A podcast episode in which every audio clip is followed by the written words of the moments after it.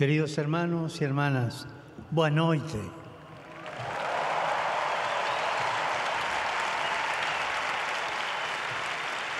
Me da alegría verlos. Gracias por haber viajado, por haber caminado. Gracias por estar aquí. Y pienso que también la Virgen María tuvo que viajar para ver a Isabel. Partió y fue sin demora.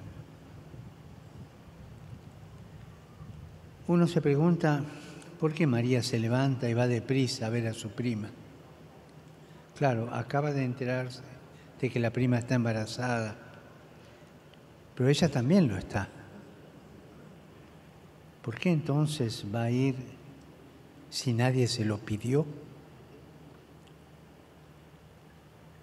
María realiza un gesto no pedido, no obligatorio. María va porque ama. Y el que ama vuela, corre y se alegra. Ese es lo que nos hace el amor.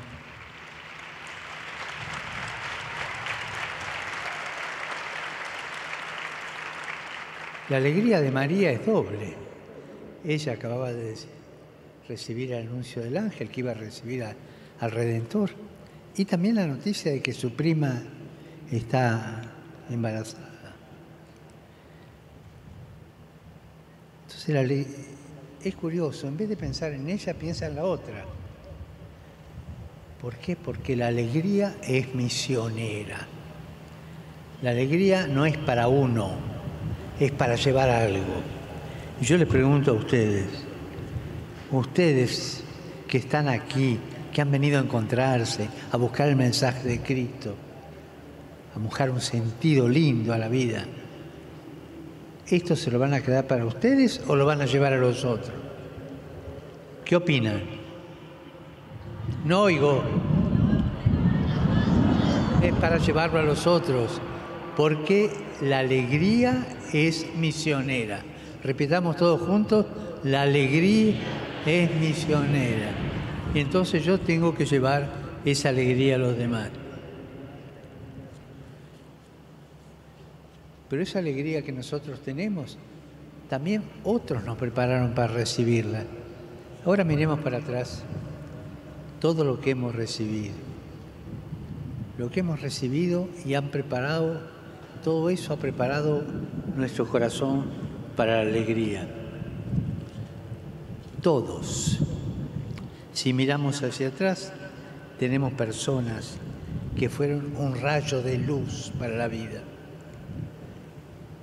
Padres, abuelos, amigos, sacerdotes, religiosos, catequistas, animadores, maestros ellos son como las raíces de nuestra alegría. Ahora hacemos un segundo de silencio y cada uno piensa en aquellos que nos dieron algo en la vida, que son como las raíces de la alegría.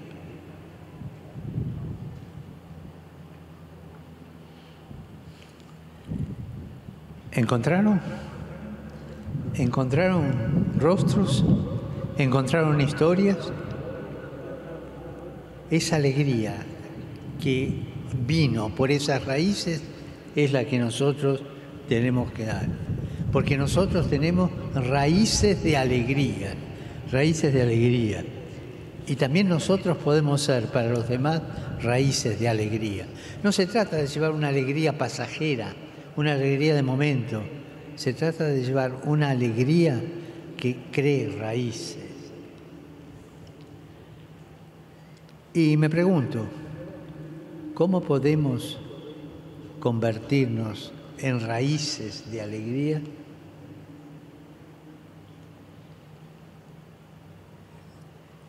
La alegría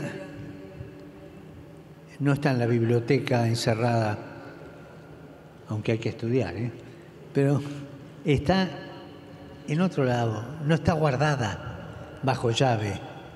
La alegría hay que buscarla, hay que descubrirla, hay que descubrirla en nuestro diálogo con los demás, donde tenemos que dar esas raíces de alegría que nosotros hemos recibido. Y eso a veces cansa. Yo les hago una pregunta. ¿Ustedes se cansaron alguna vez? No. ¿Sí? No oigo. ¿Se cansaron alguna vez? Piensen lo que sucede cuando uno está cansado. No tiene ganas de hacer nada. Como decimos en español, uno tira la esponja, porque no tiene ganas de seguir. Y entonces uno se abandona, deja de caminar y cae. ¿Ustedes creen que una persona que cae en la vida, que tiene un fracaso, que incluso comete errores pesados, fuertes, ya está terminada? No. ¿No oigo? No. ¿Qué es lo que hay que hacer? ¿No oigo? Levantarse.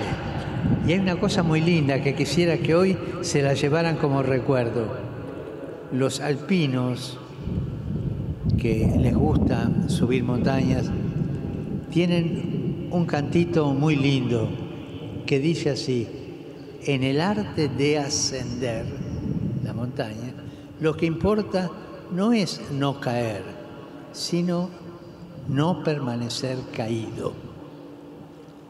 Cosa linda.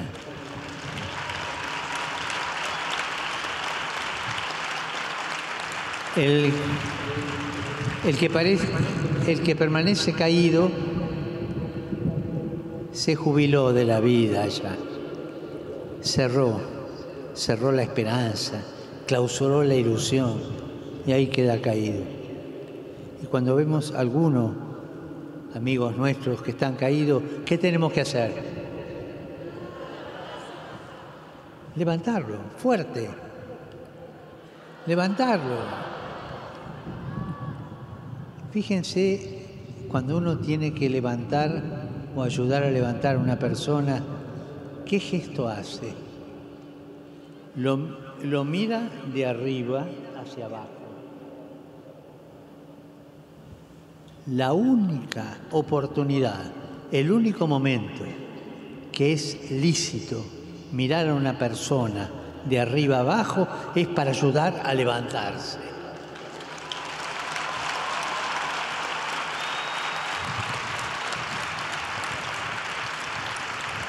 ¿Cuántas veces,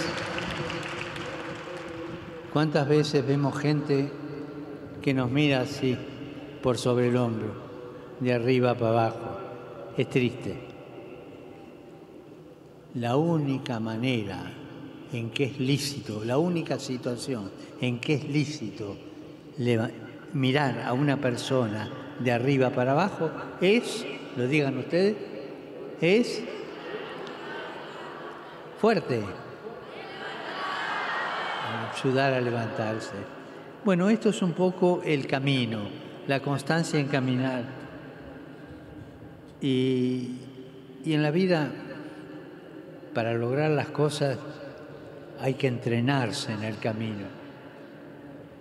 A veces no tenemos ganas de caminar, no tenemos ganas de hacer esfuerzo, nos copiamos en los exámenes porque no queremos estudiar y no llegamos al éxito.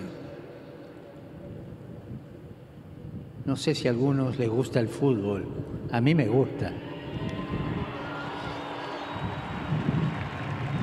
Detrás de un gol, ¿qué hay?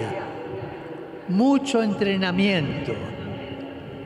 Detrás de un éxito que hay, mucho entrenamiento. Y en la vida no siempre uno puede hacer lo que quiere, sino aquello que la vocación que tengo dentro, cada uno tiene su vocación, nos lleva a hacer. Caminar, si me caigo, levantarme o que me ayuden a levantarme, no permanecer en el caído y entrenarme, entrenarme en el camino. Y todo esto es posible no porque hagamos cursos sobre el camino, No hay ningún curso para enseñarnos a caminar en la vida. Eso se aprende. Se aprende de los padres, se aprende de los abuelos, se aprende de los amigos, llevándose de la mano mutuamente. En la vida se aprende. Y eso es entrenamiento en el camino. Yo los dejo con esta idea nomás.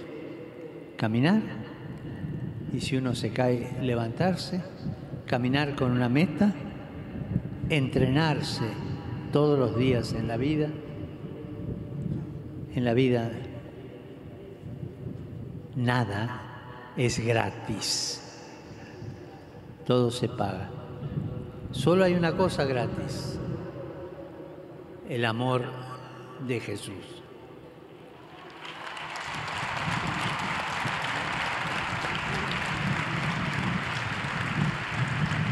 Entonces, con esto gratis que tenemos, el amor de Jesús, y con las ganas de caminar, caminemos en esperanza. Miremos nuestras raíces y vayamos adelante, sin miedo, sin miedo. No tengan miedo. Gracias. Chao.